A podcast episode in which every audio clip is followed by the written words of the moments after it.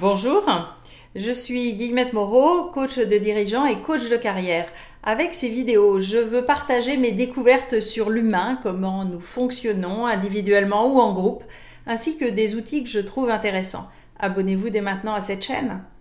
Je suis française d'origine et travaillé longtemps pour des entreprises internationales. Je vis maintenant au Canada. J'ai eu des supérieurs français, allemands, hollandais, italiens, des collègues américains, espagnols, mexicains, thaïlandais. Et j'ai toujours été intéressée par la découverte des diversités culturelles. Mais dans le travail, l'enjeu est plus important que la découverte d'une nouvelle saveur dans la cuisine locale. Quand vous devez composer avec un chef ou des partenaires d'affaires pendant des mois, des années, négocier des contrats, les différences peuvent vite devenir des frottements. Et les frottements à la longue, ça irrite. Dans mon expérience, il y a des situations qui m'ont souvent laissé perplexe. Contrairement aux stéréotypes sur les Allemands très hiérarchiques, j'ai vu souvent un grand souci du consensus dans les prises de décision. Cela prenait du temps. Et une fois que la décision était prise par le groupe, plus question de changer, à moins d'en rediscuter avec le même groupe de décision. À l'inverse, malgré un contact très décontracté avec mes collègues américains, j'ai assisté à des prises de décision très top-down. En gros, le chef décide et a raison. Et tout le monde s'exécute, même si on n'était pas d'accord deux heures avant.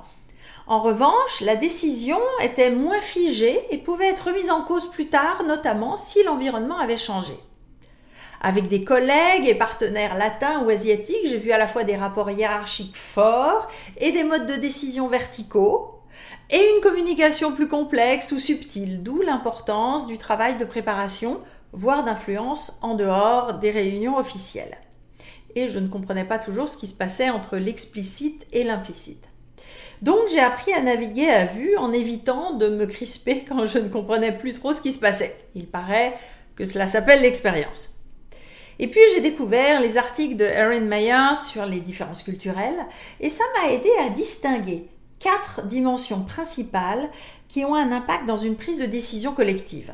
Avec à chaque fois un mélange subtil en fonction des pays, de l'organisation, des équipes et des membres de l'équipe. La première chose que vous voyez dans un groupe, c'est le style de communication au quotidien, de très formel à très décontracté. Les titres, les formules de politesse, les règles tacites dans les discussions de groupe. Est-ce qu'on se coupe la parole ou au contraire on attend que l'autre ait terminé son argumentation? Ensuite, vous avez le style de management qui peut aller de très hiérarchique à très égalitaire, qui se reflète souvent dans des structures en mille feuilles de niveau hiérarchique ou au contraire des structures très plates.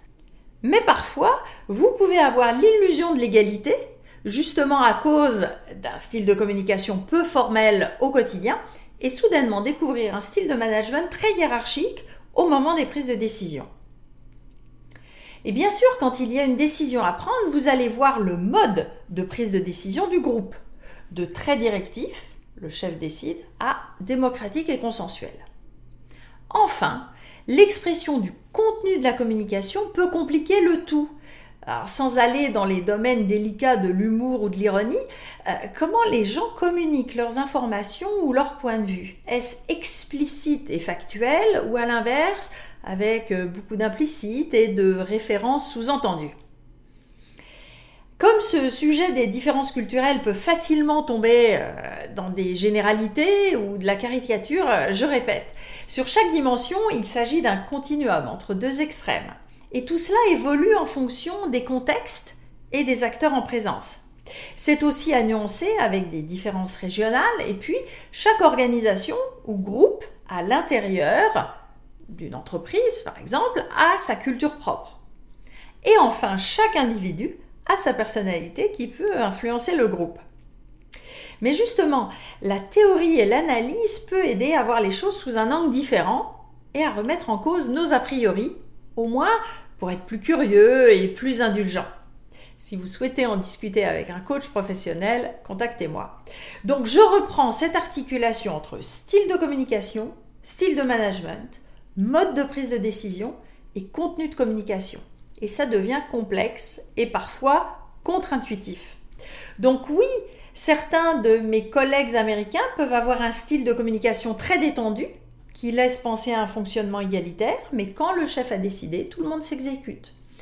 Oui, certains de mes collègues allemands se vous voient utilisent des titres professionnels un peu désuets sur leur carte de visite, mais finalement, le processus de prise de décision peut être consensuel et sembler long et peu efficace.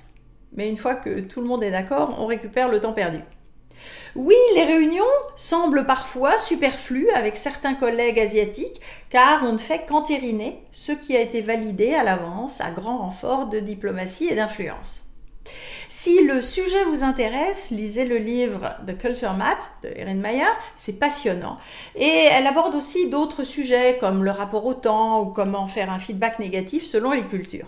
Il y a aussi d'autres livres comme Managing Across Cultures de Solomon Eschel et, au-delà des grandes tendances décrites dans ces livres selon les cultures, ça peut être inspirant pour utiliser ces grilles au niveau des organisations ou pour affiner votre compréhension de vos interlocuteurs. Si cette vidéo vous a intéressé, faites-la suivre à vos collègues ou amis et abonnez-vous maintenant à ma chaîne YouTube. À bientôt!